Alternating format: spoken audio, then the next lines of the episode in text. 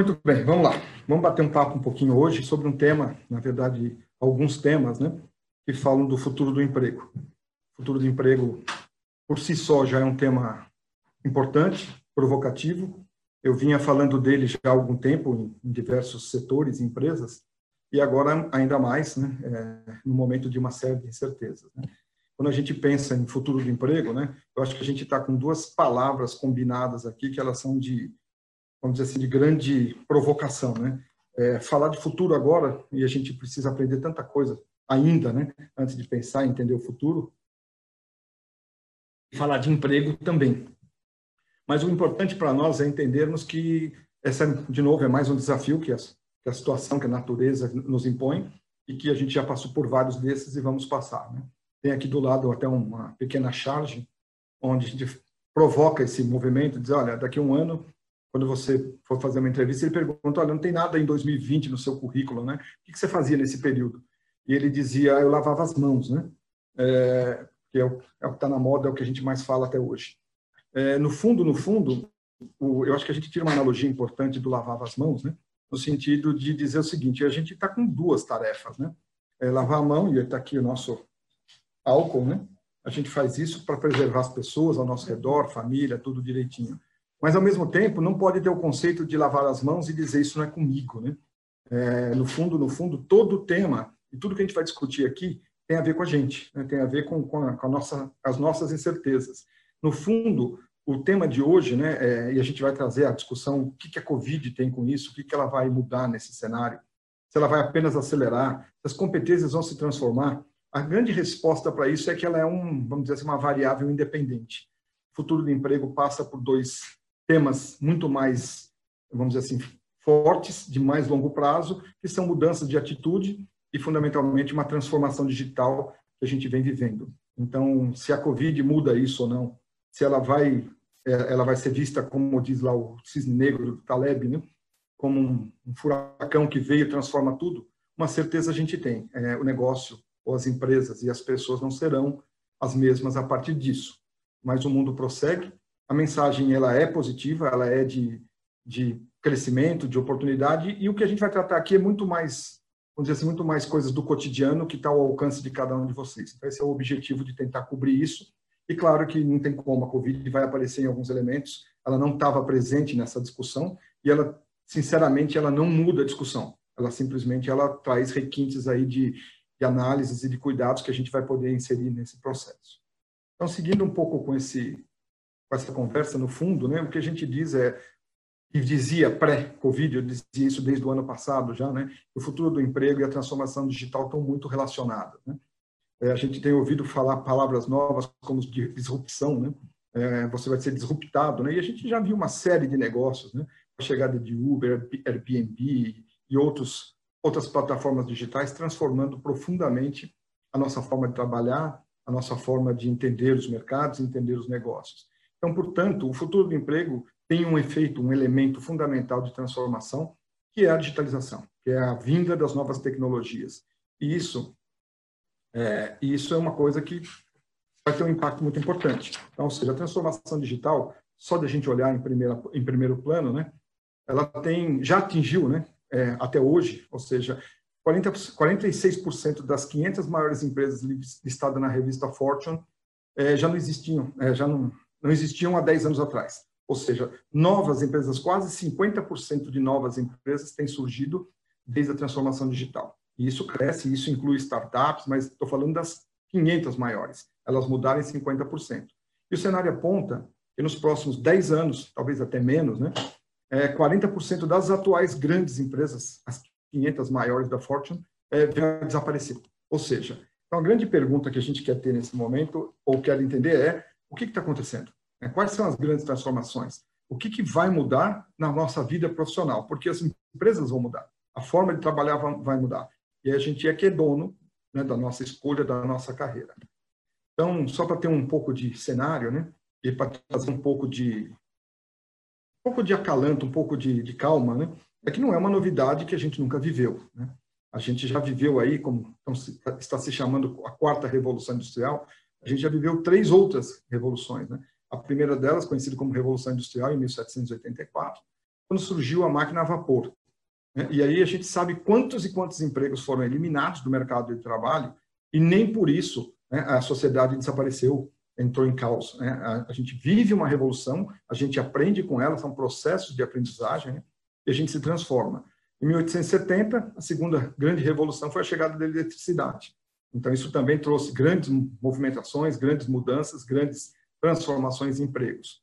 Em 1969, aí surgiram os primeiros computadores que ocupavam prédios inteiros, né, nesse compara com as tecnologias de hoje, né? E a quarta revolução, chamada Revolução Industrial, é essa agora, né? É chamada IoT, que é a internet das coisas, o AI, que é a inteligência artificial, e a robotização, a automatização, é, qual é o grande fator, talvez, dessa revolução hoje? É a velocidade. Né? Na época, nas versões anteriores, a forma como a informação se propagava, a velocidade com que as empresas decidiam, implementavam e mudavam seus negócios, elas vinham de outro mundo, né? É, ou seja, de, de, uma outra velocidade. Havia-se tempo, né, para nós, pessoas que estavam nas organizações, tomarem decisões, planejarem as mudanças e executar essas mudanças dentro de um cenário aceitável. Hoje em dia, a gente tem tomado decisões é, num cenário muito rápido, né, de tomada de decisão de risco, porque não dá tempo de eu ter certeza. Aliás, ter certeza é a única coisa que a gente não vai ter. E se a gente soma nessa revolução 4.0 uma nova aprendizagem, que é a chegada do Covid, isso traz ainda traumas ainda maiores, né? Apenas para reforçar um pouco, né? Então, quando a gente fala, bom, tá bom, e por que a transformação digital é tão importante, se fala tanto disso?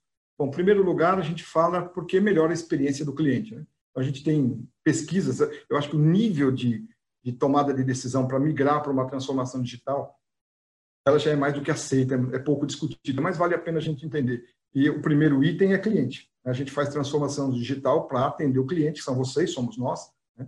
é, e criar facilidades que o cliente reconheça como valor e esteja disposto a manter seu relacionamento, seu negócio. Então, esse é o primeiro. E a gente sabe que isso envolve pessoas, né? É o tempo todo envolvendo clientes, consumidores, compradores, e esse é o foco. Depois disso, a gente fala do que é a origem da gestão dos negócios. Né? Então, ele gera novos modelos de negócios bem rentáveis. Né? Então, 30% do aumento da receita da indústria, de todas as indústrias, até 2020, vieram de inovações de modelos de negócio. Ou seja, já dentro do modelo de transformação digital. Desses, 82% das operações é, vieram com melhores e mais é, melhores processos e mais economia, aumentando a eficiência. E, por fim, obviamente, a margem de lucro é maior. Né? Então, a sustentabilidade do negócio. Mais lucro para as empresas e que aplicam num processo, vamos dizer assim, virtuoso nas organizações. Então, esse aqui é o que a gente chama de profit, né? que é, é lucro, é resultado.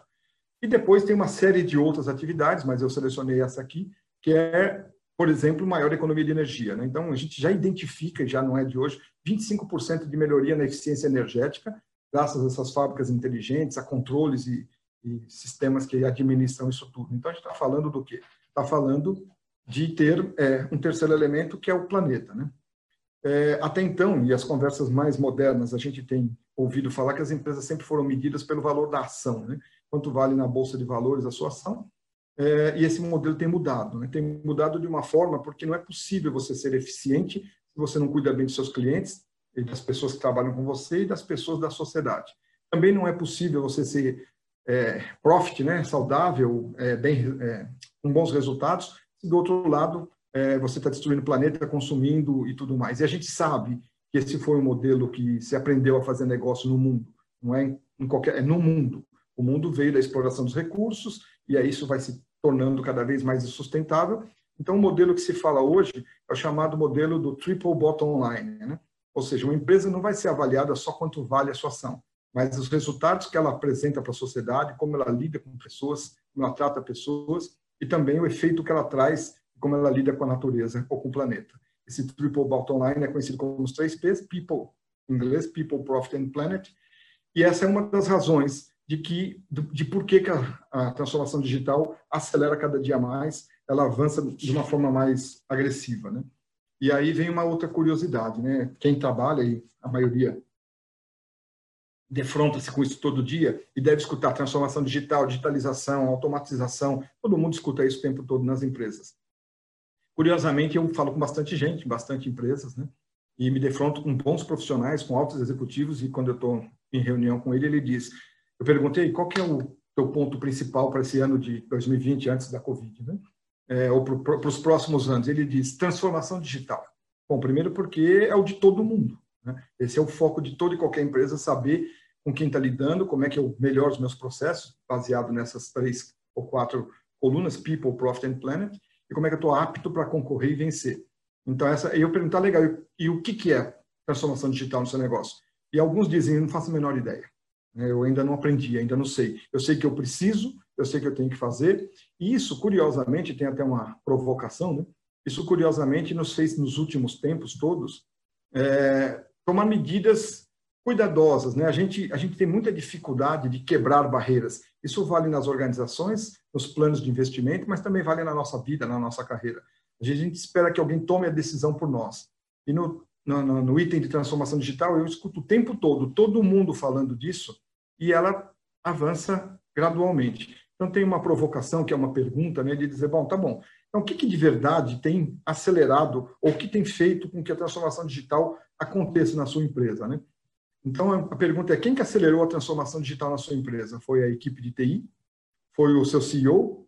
Foi o coronavírus? Foi o CTO, que é o chefe de tecnologia, né, o Chief Technology Officer? Ou aquelas equipes agiles, né, que são rápidas e transformam a organização e desenham. Né? A grande provocação é, neste momento, o maior acelerador de qualquer transformação digital é a, o coronavírus. É, basta ver o que eu estou fazendo aqui agora. Estou fazendo uma palestra, a gente sempre primou pelas relações interpessoais e a gente está fazendo todo esse trabalho é, baseado em sistemas online. Nós tivemos que fazer uma parada técnica nesses últimos, na semana anterior e agora retornando a toda velocidade, para preparar pessoas, processos e tecnologia para poder aprender a lidar com isso. É, a gente não estava preparado. Na verdade, é, a gente devia estar preparado. A gente devia estar preparado porque esse tema começou há muito tempo, a gente está sempre falando dele, mas só uma pressão como essa nos fez tomar a, a decisão de mandar todo mundo para casa, operar de forma digital e online. É, tem funcionado assim para todo mundo, mas também foi um aprendizado, e nós também tivemos aí nossa curva de aprendizagem. Então, no fundo, o que a gente quer trazer aqui é que, como eu falo com as empresas, e sei que isso é importante, é para dizer que ninguém está apto né, a lidar com essas transformações, ninguém sabe o que vai ser, nem no futuro do emprego, exatamente, com clareza, e também é, nessa transformação digital e na, na, saída do coronavírus. O ponto mais importante aqui é a gente fazer as escolhas certas, é, ter pé no, pé no chão, confiança de que as coisas vão funcionar. Então, avançando um pouco mais, né, entendendo que a transformação digital é o elemento de maior impacto no futuro do emprego, é aquele que vai reorganizar as empresas, e vocês vão ver isso nos próximos slides. É, a gente volta então aqui para esse, esse olhar, esse olhar é, deixa eu olhar o horário para garantir o tempo. Esse aqui é um olhar da época da construção do Rockefeller Center, é, obviamente era uma, uma foto ilustrativa produzida mercadologicamente, né? Onde mostrava como os funcionários antigamente atuavam, eram confortáveis, comiam seus lanches. É óbvio que a gente trocou lanches e jornais por tablets para ficar mais moderno. E também é, uma, é figurativo porque essas pessoas deveriam estar de cinto de segurança, todos protegidos e há 100, 100 anos atrás, sei lá, 80 anos atrás, isso não era realidade. Né? É, mas no fundo, no fundo, qual a mensagem? Né? A mensagem é que o mercado de trabalho ele continua mudando, ele vai continuar mudando. Ele está em plena mutação, aliás, ele sempre esteve em plena mutação. É, se a gente for olhar os estudos evolucionários, né, evolucionistas, é, a gente está falando que o ser humano, desde Darwin, né, ele se adapta, se transforma e aprende e sempre melhora. Né? Então, acho que o primeiro trauma que a gente tem que tirar das costas é de dizer, ah, o mundo vai acabar. Não, não vai acabar. Ele vai se transformar. Porque, ao mesmo tempo que essas tecnologias ameaçam muitas vagas, elas também criam outras. Vagas diferentes, processos diferentes. O que a gente precisa é saber escolher, é estar tá, é, informado. É, eu acho que é um tema muito importante, né? Que se eu voltar para aquela piadinha de o que, você ficou fazendo em 2020 e o cara falar, fiquei passando álcool gel na mão ou lavando minhas mãos, é no fundo é dizer o seguinte: eu, eu, é a hora de parar para pensar se eu sei usar meu tempo bem. A gente tem visto tantos efeitos psicológicos das pessoas paradas em casa porque elas não administram o tempo, elas não reconhecem algumas prioridades. Então, talvez esse seja um grande momento. O nível de oferta de conteúdo neste momento, online e gratuito, é brutal. todos os dias vocês estão recebendo, eu estou recebendo convites para participar de debates, de muitas conversas. É claro que ele está concentrado muito no momento, né, na Covid, e o que eu proponho aqui, a gente diz o seguinte, nós vamos passar por essa. Né? Então, eu quero olhar para frente. Como é que a gente vai reagir a isso? Eu acho que esse é o mais importante. Então, falando bastante de tecnologia, né, não bastasse tecnologia digital, o mundo não é tão simplista assim, né? Nesse ritmo acelerado das tecnologias, o mundo já começou a se reorganizar. Pessoas estão em novos empregos, novos, é, novas empresas estão surgindo, tudo isso a gente começa a se adaptar. Uma nova geração tem muito mais facilidade de lidar com isso, são os millennials, a gente vai falar deles. Né? Então, a gente já vem se adaptando a isso, mas não é suficiente. Né? Então, se a gente acrescenta a velocidade da tecnologia, o impacto que ela tem trazido nas organizações e nos empregos, a situações como no Brasil de crise econômica, que não parece que não termina nunca, né? A crise moral que nos assola e que a gente vive uma dualidade, uma polaridade de escolhas que nunca foi necessária, não é assim que se faz, é, que se constrói uma nação. É, o desemprego em massa, a gente parece que trabalha, trabalha, trabalha, melhora, melhora e os índices pioram. Então, a gente nem pode falar do, excessivamente da Covid, mas se a gente olhar janeiro e fevereiro, o índice de desemprego piorou, já por efeito desse processo global, né? E, obviamente, ainda coisas muito incertas, né? Que nos tornam menos produtivos ou menos competitivos em termos de em termos de, de país, né? Que é a reforma trabalhista, a reforma previdenciária, tributária, administrativa e que, assim, a gente acredita que gradualmente está acontecendo, tem que continuar acontecendo dentro de todo um contexto de justiça social. O que preocupa aqui é que então a gente tem que lidar com tecnologia avançada, com coisas disruptivas, com a tal da globalização que domina o mundo, novos entrantes, mercados globais e tudo que está dentro do nosso país, como essas crises, desemprego e tudo mais. Fora isso, tem o um mundo, né? A gente não fala mais de país como uma unidade, a gente fala como nação, como planeta, né? E no mundo a gente tem uma série de outras coisas, né? A gente tem a, a crescente população de idosos, né? Ou seja, as pessoas com o avanço da saúde, o que é bárbaro, tirando esse momento infeliz que a gente está vivendo agora, né? Mas o avanço da saúde tem levado pessoas a 100 anos de idade e tende a ser maior. É difícil se perguntar para cada um de vocês quem é que não tem um parente com mais de 90 anos em casa? Um monte. Né? É, ou seja, esse processo tem avançado cada dia mais, ele tem sido. É, ele tem mudado a, a, situação dos países, entender como fica a questão da previdência, como é que fica, é, o que, que eu faço com uma vida a partir dos 60 anos se eu vou viver 100, né?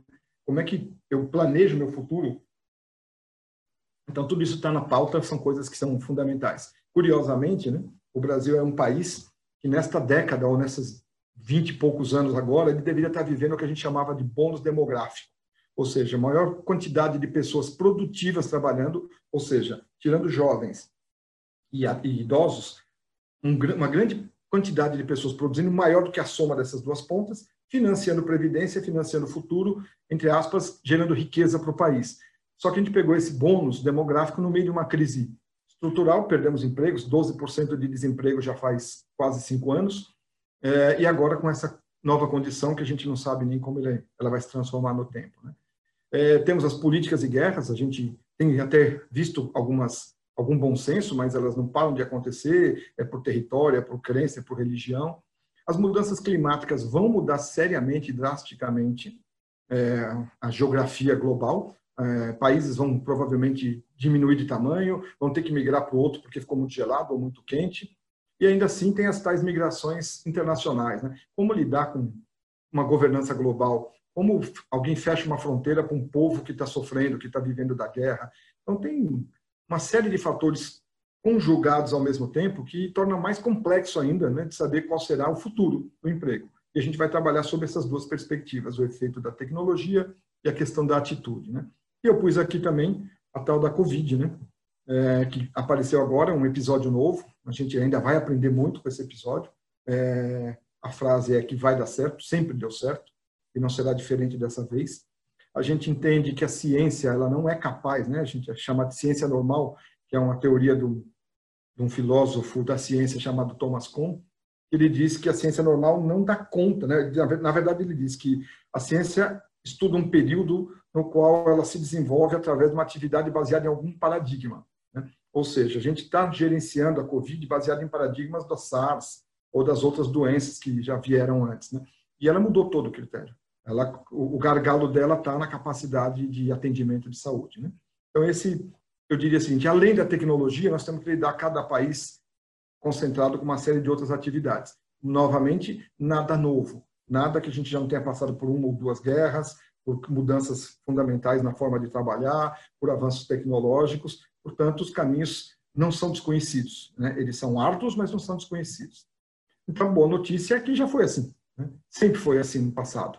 É, a notícia parece ruim, mas não necessariamente é. Porque, como eu disse, enquanto algumas atividades aparecem, outras desaparecem. Né? É muito curioso falar isso no tempo, mas eu, há muitos anos atrás, vamos dizer assim, entrei numa indústria, trabalhando numa indústria de papel, onde algumas funções desapareceram grosseiramente, né? Então, quando se você fazia o início do plantio das árvores, dos eucaliptos, né, para poder fazer em áreas de reflorestamento próprias para isso, você punha semente e o primeiro grande problema desse, desse, dessa atividade é que as formigas cortadeiras vinham e matavam as plantas.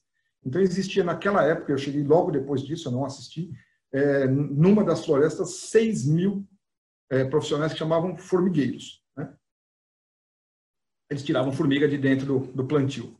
É, com o avanço da ciência, da tecnologia, as sementes ganharam é, uma riqueza maior e afastaram as formigas. Então, num estalar de dedo, 6 mil formigueiros deixaram de ter uma atividade. Depois disso, vieram os cortadores de árvores, as pessoas que produziam a, a celulose, e que grandes máquinas substituíram 200, 500 homens por, por lote, é, por máquinas que faziam isso tudo sozinha com um homem operando o joystick. Ou seja, não é novo, né? não é novo, a gente sabe lidar com isso, a gente se adapta e, obviamente, tem os efeitos que a gente vai enxergar aqui. Essa conectividade que tem vindo, como essas economias colaborativas, Waze, Uber, Yellow, tem dado muita lição e tem ensinado a gente é, a criar, a criar plataformas, a responder com velocidade e, obviamente, tem gerado um mundo de outros empregos é, periféricos, enquanto outros estão sendo destruídos. Né? Então, apesar de ser assustador, essa automação ela vai liberar pessoas com, com cuidado da palavra, né? dos, dos, trabalhos repetitivos, daquelas trabalhos mecânicos que supostamente as pessoas não gostariam de fazê-los, né? por atividades que requerem criatividade, raciocínio, habilidade social, entre outras. O peso e a nossa primeira grande preocupação nisso é de que é, a nossa nosso investimento nos últimos anos em educação deixa um gap importante. Nós vamos nos defrontar com falta de mão de obra, acreditem nisso. Ou seja, a gente vai precisar de mão de obras específicas que ainda não estarão prontas. A gente vai ter que buscar de alguma forma em algum mercado. Falando do trabalho, né, seu próximo trabalho. É, e aí eu começo a falar um pouco de atitude, tá? A gente falou de tecnologia, agora de atitude. Né? Então, há uma série de tendências redefinindo isso e mudando os conceitos de carreira. Né? E uma deles a gente chama de carreira proteana, né? de, ligada a Proteus, que é uma ligada a um mundo que não tem barreiras, né?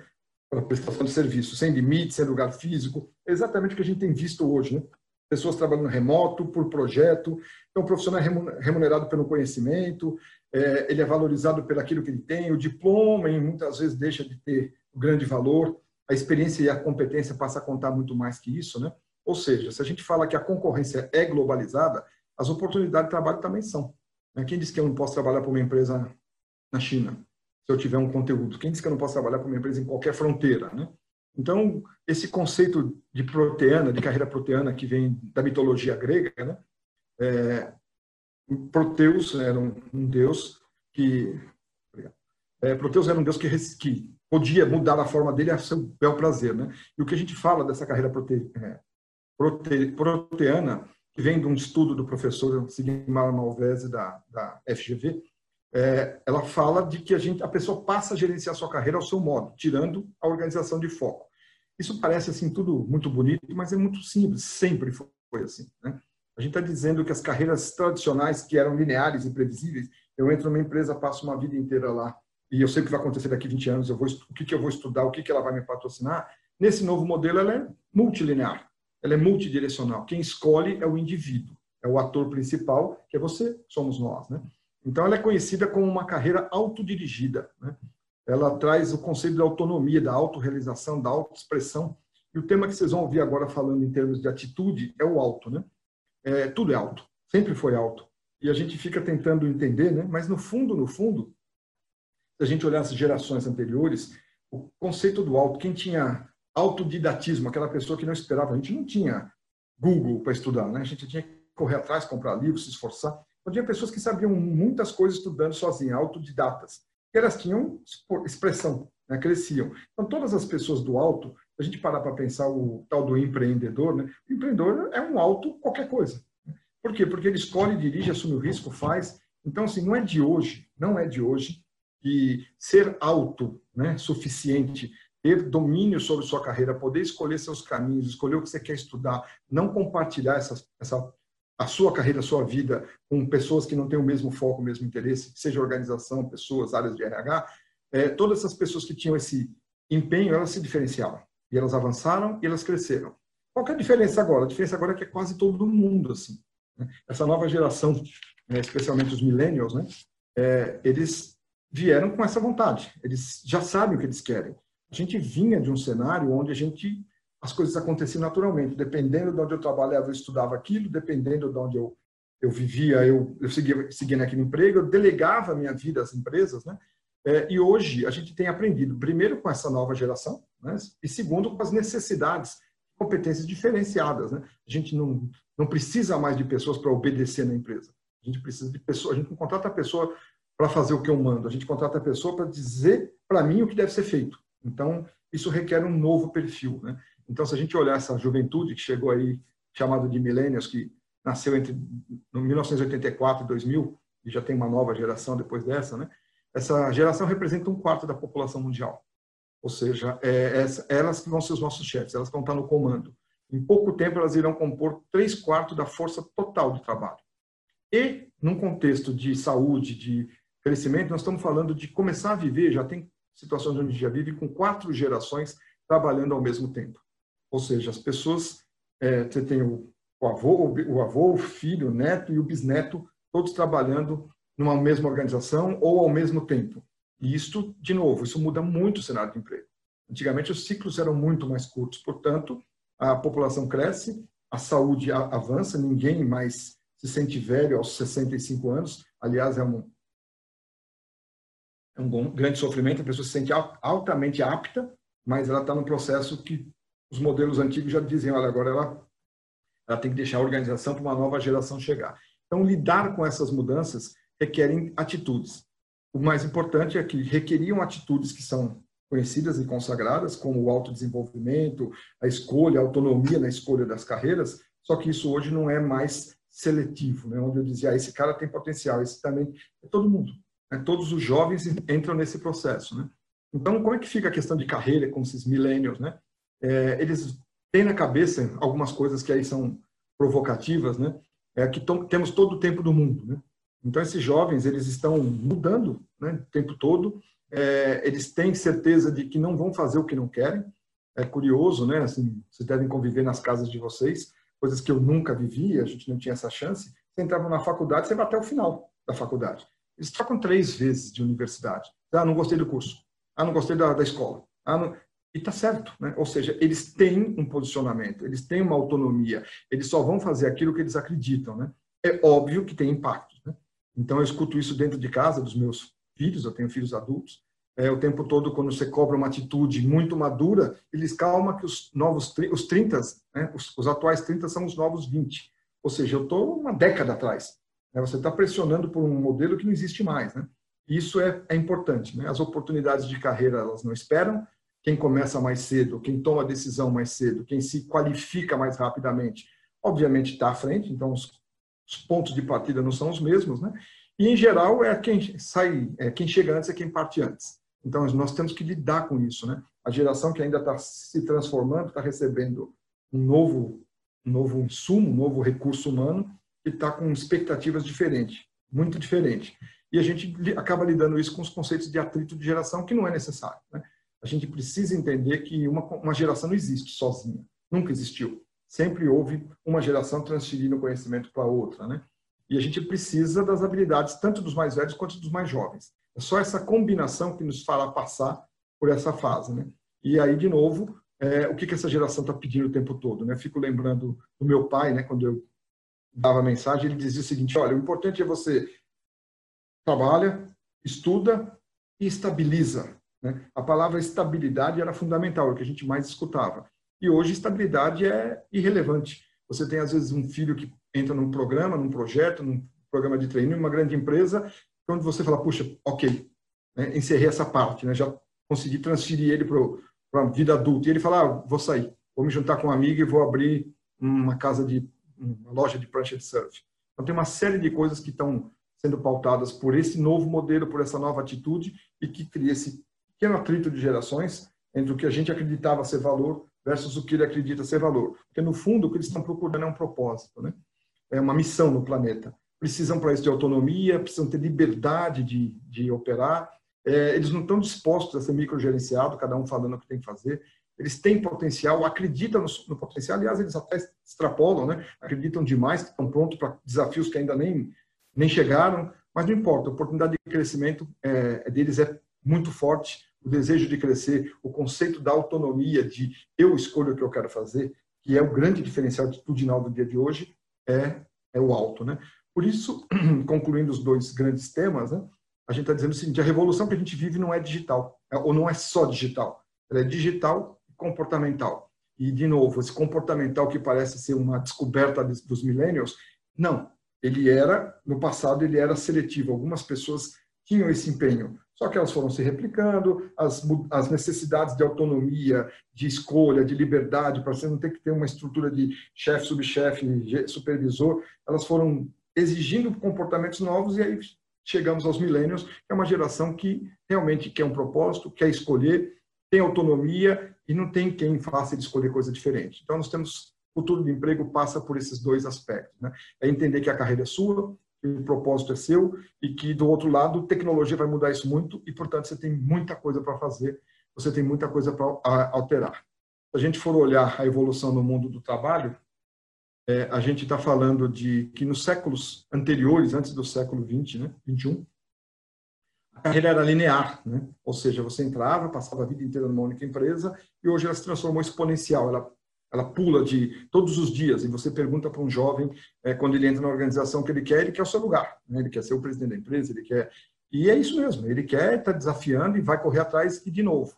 Né? A atitude do alto, com a humildade, pode fazer isso acelerar, pode trazer aquilo que, é, é, que a gente espera em termos de velocidade, de conhecimento muito grande, a gente vai falar um pouquinho sobre essa questão do conhecimento e das competências. Né? Sai de um mundo que era estável para um mundo instável. Né? A gente falava de empregos de 30, 40 anos, 35, e agora a gente fala em ciclos cada vez menores. Né? Do mundo previsível para o imprevisível. Né? E tem um autor que chama Zygmunt Bauman, ele tem algumas obras que são interessantes, que eu recomendo a leitura, né? e é Tempos Líquidos, aí depois a Modernidade Líquida, Amor Líquido. Ele fala que o mundo se tornou líquido. É tudo aquilo que era perene, sólido, já não tem mais, é, é, é fluido. Né? Você não tem como é, garantir mais nada no tempo. Ele muda porque é como se fosse água, ele se adapta no rio, na margem. Então, assim, eu acho que o grande olhar de tudo que a gente passa pela frente é o mundo deixou de ser sólido, é, passa a ser líquido e ele segue mudando. Né? A gente não tem domínio sobre a natureza. É, líderes empresariais, a gente faz planejamento estratégico, monta uma série de coisas, plano A, plano B, plano C, e vem uma Covid e acabou com um ano, com plano, com tudo. Né? Então, é hora de pensar com uma certa humildade que a mudança ela é incontrolável, ela é um processo dinâmico. O que, que a gente consegue fazer é se organizar a partir do que acontece. Quando uma mudança vem, eu rapidamente tenho que aprender e me organizar. Esse é o conceito de organização ou da organização nos tempos modernos. Né?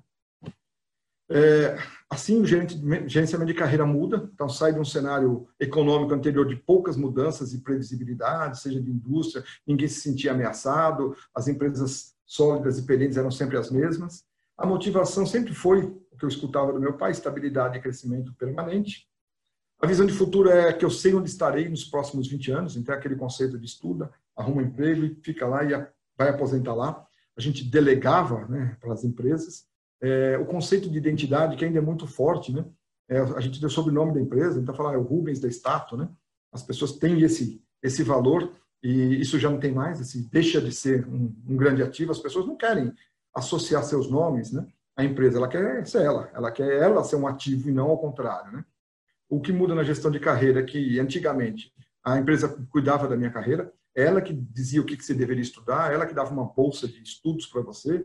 É, eu delegava a função, né, eu delegava a minha carreira aos meus chefes. Eram eles que diziam o seguinte: olha, muito bom, você está indo bem, vou te transferir para cá, vai fazer um curso de finanças, vai fazer um curso de recursos humanos, né? E no fundo, no fundo, era confortável, né? A empresa era meu porto seguro. É, ao final, eu esperava que ela cuidasse de mim até o final. E já não é mais assim, né? É, transição de carreira, então era algo muito, é, muito raro. As pessoas não pensavam nisso. É, era quando alguém começava a falar, não, só estou pensando em procurar, o cara fala, ah, isso é coisa de apressado, de gente ambiciosa, né? E que tem muito a ver, muito a ver com a nova atitude, né? com a atitude de quem não pode estar confortável. Não existe mais essa zona de conforto. O dono da sua carreira é você. Se a gente passar, pensar nesses bilhões de profissionais trabalhando, né, eu não tenho regras. O mundo, o cenário muda. As regras que antigamente regiam uma empresa de você entra, faz isso depois de dois, não tem dois anos. Se você não percebeu o talento, ele sai em três meses e você nem sabe o que você perdeu.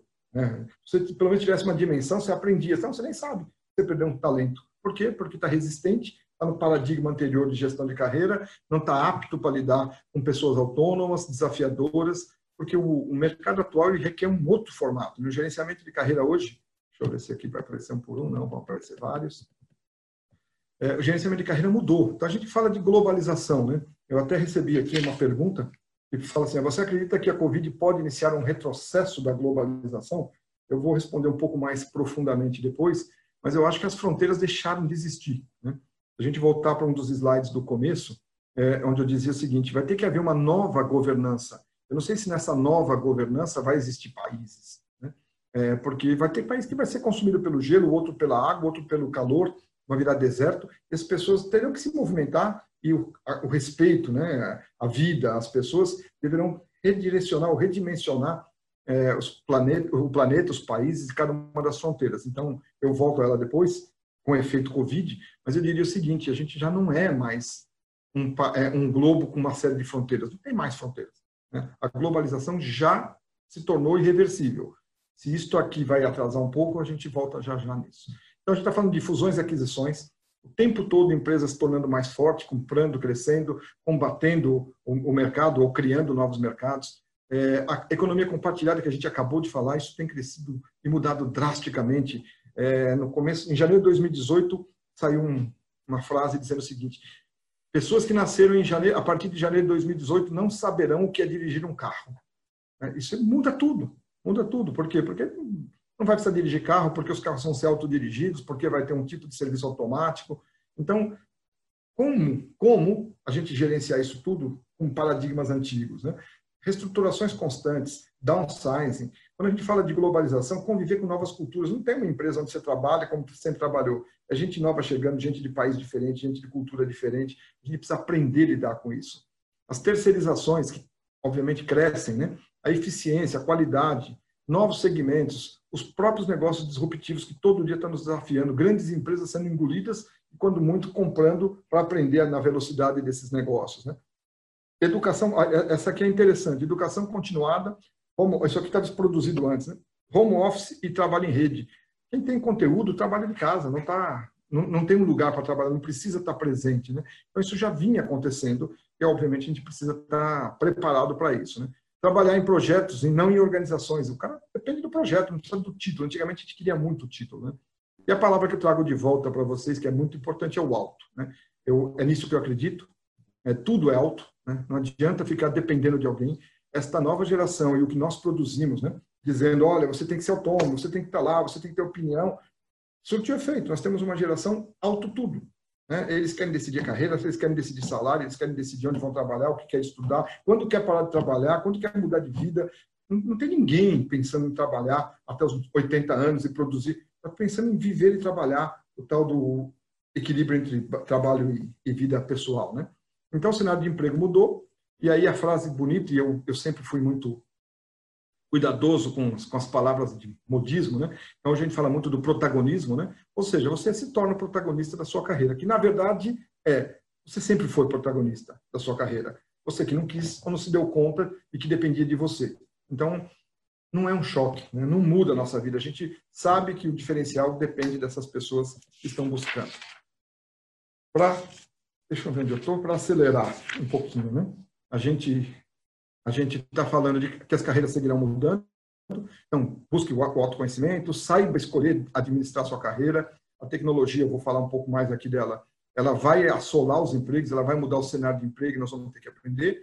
E no fundo, no fundo, essas três palavras, como diz lá o, o presidente da, da Organização Mundial da Saúde, quando ele diz test, test and test.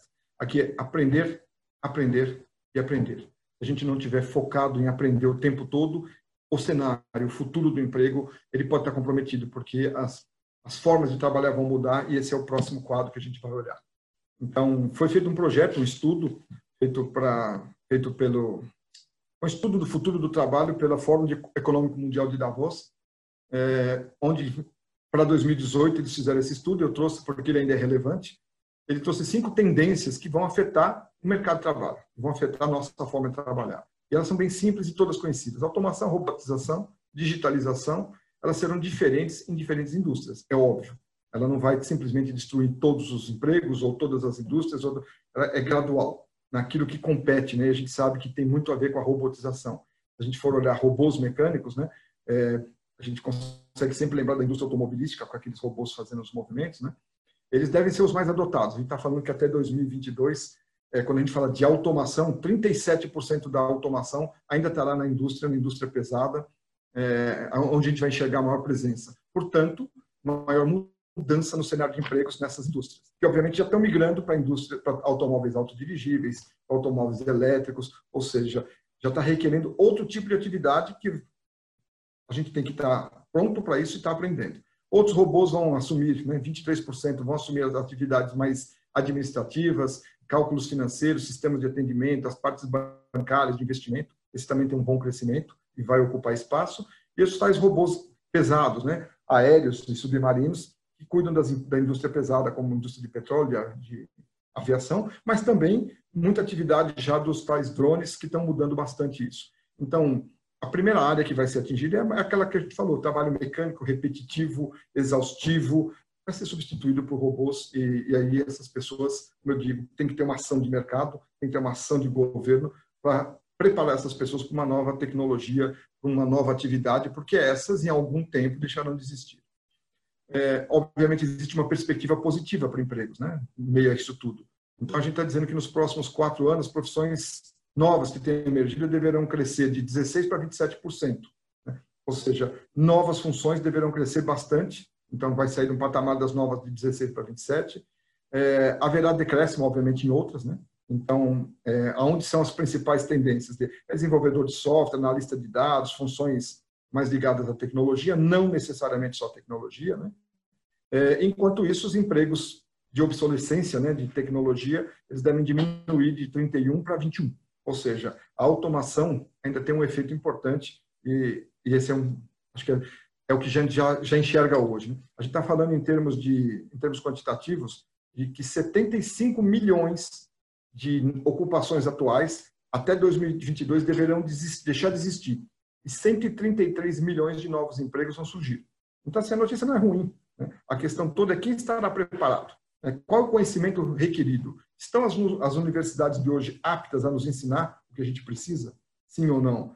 É, então, não, não, há espaço né, para a gente perder tempo aprendendo é, coisas antigas. Eu faço parte da, da universidade é, e a gente, a gente vem discutindo muito isso. Os currículos universitários ainda estão 10 anos atrás. Eles estão formando profissionais com 10 anos de diferença. E a gente está falando de profissionais para daqui 10 anos. Então, são 20 de diferença.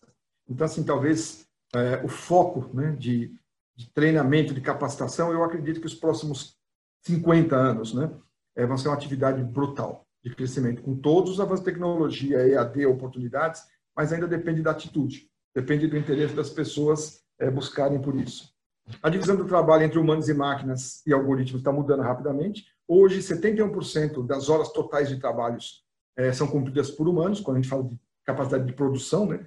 71% da produção global é feita é por humanos e 29% já é feita por, por robô, por máquina, por algoritmo. A relação é que vai mudar. Né? Então, a gente está dizendo que até 2022 isso chega quase meio a meio. Ainda 58% nas condições de emprego atual. Né? 58 por humano e 42 pelos sistemas. Portanto, essa redução, né, ela deverá requerer uma, um novo conjunto de atividades. Né? Ou seja, enquanto hoje uma, uma tarefa é predominante realizada por máquina e algoritmo, até 2022, 62% do processamento de dados, pesquisa, transformação, transmissão de informação será robô.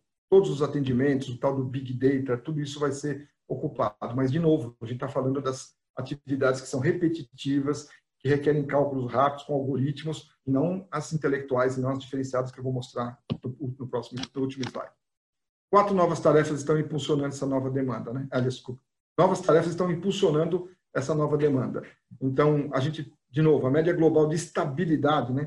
ou seja, considerada pelo estudo como a proporção de habilidades essenciais para realizar um trabalho, deve ser de 58%. A gente está dizendo aqui daqui a 2022, apenas 58% das atividades conhecidas, das habilidades que nós temos hoje, vão existir. 42 vão ser novas.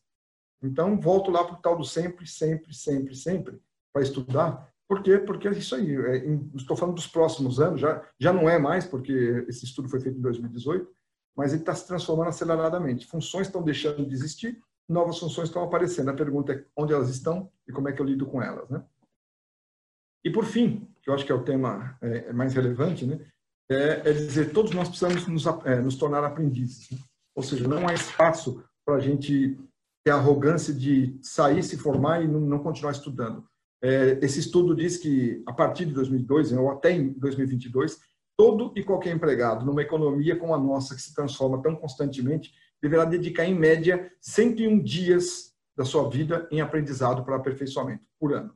Se o ano tem 252 dias úteis, né, a gente vai usar 101 deles, ou seja, mais do que um terço em novos aprendizados, isso vai requerer nova tecnologia, vai requerer investimento das empresas, vai requerer investimentos individuais, mas nós vamos passar por um período muito intensivo, muito intenso de, de aprendizagem, de investimento em. Porque senão não, não haverá espaço. Nós vamos, como diz aqui, em algum momento nós vamos correr o risco de ter que contratar terceiros para resolver o problema porque eu tenho muita gente, eu tenho uma taxa de desemprego alta e não tenho pessoas prontas. Então, tem que haver e deverá haver ações de qualificação muito rápida. É, as tecnologias estão disponíveis, a gente não precisa esperar. O conceito do alto é só entrar no Google, entrar em algum sistema, você tem é, palestra, você tem curso, você tem curso gratuito, você tem está tá disponível. Então, assim, tem os que vão esperar e tem aqueles que vão sair na frente, que tem o conceito da autonomia e que no melhor, é, melhor preparado. Ou seja, em geral, né, o que a gente tem a dizer é mantenha o foco de aprender, aprender e aprender. E que no futuro haverá uma grande demanda por habilidades socioemocionais, tecnológicas e cognitivas, mas cada vez mais sofisticadas. Portanto, não é uma atividade de repetição, é uma atividade que requer análise, é uma, requer uma base escolar maior. Portanto, a gente tem que, como empresa, é, planejar nossos investimentos para capacitação, como governo, criar uma base educacional que nos permita seguir de um ponto em diante. E só para encerrar, porque também o tempo já está esgotando, é, as 10 habilidades, esse é um slide, acho que cobriu aqui, sumiu, é feito pela McKinsey, ele está dizendo que as 10 habilidades que se tornarão, tornarão principais é, não são de natureza técnica. As mais importantes são é, naturezas é, de pensamento. Né? Então, resolução de, é, de, problemas complexos, ou seja, metodologia, capacidade de análise, pensamento crítico, saber é, não aceitar e discutir e pesquisar, criatividade, eu acho que nesses pontos nós temos uma vantagem, o Brasil é um país extremamente criativo, gestão de pessoas, né? coordenação com o outro, trabalhar em equipe, gerir pessoas, motivar pessoas, a inteligência emocional, que passa por todo esse processo, né? é, de novo, bom senso, tomada de decisões, orientação ao serviço, saber que a, a combinação produto-serviço é o que vai manter dentro do, da linha de clientes o nosso foco, então, entrega de serviços, habilidades de negociação, mas fundamentalmente a flexibilidade cognitiva, né? Ou seja, poder entender, poder é, é, ter capacidade de mudar. É, é a, grande, a grande chave do momento é os empregos vão mudar de exigência. O que eu sempre soube fazer não vai existir mais. Então eu tenho que aprender uma coisa nova. Não depois. Eu tenho que aprender antes. Eu tenho que aprender no tempo certo. Eu acho que o tema requer muito mais tempo para a gente falar sobre ele. Eu estou seguro que o time que está cuidando do, do, nosso, da nossa plataforma de conhecimento do Status Play, ele está subindo e trazendo cada vez mais conteúdos. Nas, durante esse período a gente vai oferecer muita coisa, vamos abrir novos temas, vamos provocar novos temas é, porque este tema é um tema que tem muito espaço, faz parte de uma especialidade de entender o futuro do emprego, o futuro das carreiras e, obviamente, como as pessoas devem lidar com isso. É, eu acho que tem mais uns oito minutinhos, eu estou com as duas perguntas. A primeira é, como eu disse, você acredita que a Covid pode iniciar um retrocesso da globalização? Eu acho que a globalização já está implantada, né? A gente está falando hoje é, de, no meio de uma crise, ninguém pode atravessar a fronteira, não pode nem passar pelo pedágio, né? Mas a carga da China está chegando com máscaras, com respirador, o material do, da, dos outros países, Estados Unidos está distribuindo, comprando e vendendo. É, então, no fundo, é, eu diria assim, sim, né, a gente vai perder, mas não um retrocesso do ponto de vista da globalização dos negócios. Talvez uma nova cultura, uma nova forma de se relacionar, é, um pouco mais de respeito a alguns grandes desafios, a temas que a gente ainda não ouviu falar, mas se a gente for olhar economicamente, eu diria que todas as tendências são de aceleração da globalização. Este globo tende a ficar menor né, e com mais gente é, tomando decisões coletivas e não independentes, e não o meu, a minha liderança, o meu país. Eu acho que leva algum tempo, mas acho que a globalização vai mais nessa direção. O retrocesso, para mim, é o retrocesso da cultura, da aprendizagem, de como lidar com uma coisa que a gente nunca aprendia, e essa ninguém tem a resposta. Eu acho que a gente está fechando algumas barreiras, vai reduzir um pouco de viagem, a gente vai ter por um tempo algum temor, mas logo depois a gente sabe que é, todo mundo é um povo só e a gente volta a, a crescer. E acho que uma última pergunta é da Ana Helena. É, dentro das lições da Covid, as trapalhadas políticas enfrentadas com ações desgovernadas não são um ponto novo que não presente nas demais crises? Deixa eu ler de novo. Dentro das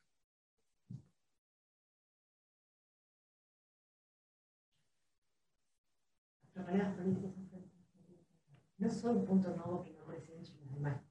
É, eu diria o seguinte, a Covid é um ponto para qualquer coisa, né? Eu citei Thomas Kuhn como um cientista, né? E ele fala da ciência normal. A gente não tem um paradigma para lidar com isso. Se a gente fosse tentar entender um paradigma lá da, da tal da, da errônea gripe espanhola, né? É, que foi em 1918, não tem ninguém, ninguém que possa falar alguma coisa sobre isso.